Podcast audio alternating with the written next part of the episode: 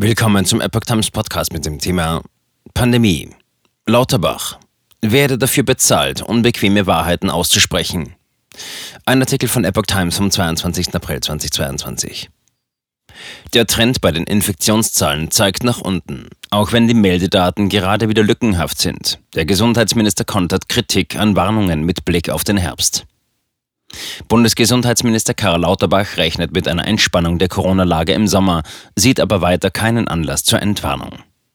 Saisonal wird die Pandemie zurückgehen, sagte der SPD-Politiker als zugeschalteter Redner am Donnerstag bei einer Konferenz in Gmund. Man werde geringe Fallzahlen haben, aber keine Situation wie im vergangenen Jahr, dass der Sommer fast Corona-frei sei.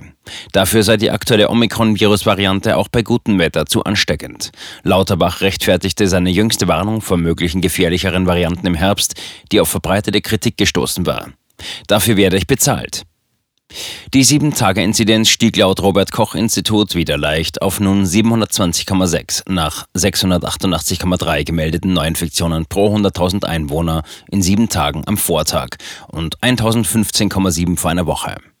Ein Vergleich von Tageswerten wird aber zunehmend schwierig. Einzelne Länder melden nicht an jedem Wochentag, was zu Nachmeldungen führt. Zudem gehen Experten seit einiger Zeit von vielen nicht erfassten Fällen aus, wegen überlasteter Gesundheitsämter und weil nicht alle Infizierte PCR-Tests machen, die aber nur in der Statistik zählen. Lauterbach bekräftigte, tatsächlich gäbe es derzeit wohl etwa zweimal so viele Fälle, wie offiziell ausgewiesen werden. Lauterbach. Neue Infektionswellen im Herbst. Der Minister äußerte erneut die Erwartung, dass im Herbst mit neuen Infektionswellen zu rechnen sei. Neue Virusvarianten kämen zudem in immer knapperen Abständen. Man müsse auch mit Varianten rechnen, die so stark gegen Impfungen fit seien wie Omikron, aber so tief in das Lungengewebe eingehen wie die Delta-Variante. Ich hoffe, dass das nicht kommt, sagte Lauterbach in seiner Rede vor den Teilnehmern des Ludwig-Erhard-Gipfels am Tegernsee. Er verteidigte es, solche unbequemen Wahrheiten auszusprechen, auch wenn dies auf Kritik stoße. Ich werde dafür bezahlt, unbequeme Wahrheiten so vorzutragen, dass sie weder übertrieben sind noch unrealistisch optimistisch. Wenn er so etwas beschreibe, tue er dies auch, damit wir uns gut vorbereiten können. Bei Politikern und manchen Forschern war Lauterbach mit Äußerungen auf Kritik gestoßen, wobei er auch die Formulierung einer möglichen Killer-Variante verwendet hatte. Sterbezahlen könnten unterschätzt werden. Lauterbach erläuterte, neue Studien deuteten auf eine Unterschätzung auch der gemeldeten Sterbezahlen in den Industrieländern hin. Demnach könnten sie um den Faktor 1,8 oder 1,9 höher liegen.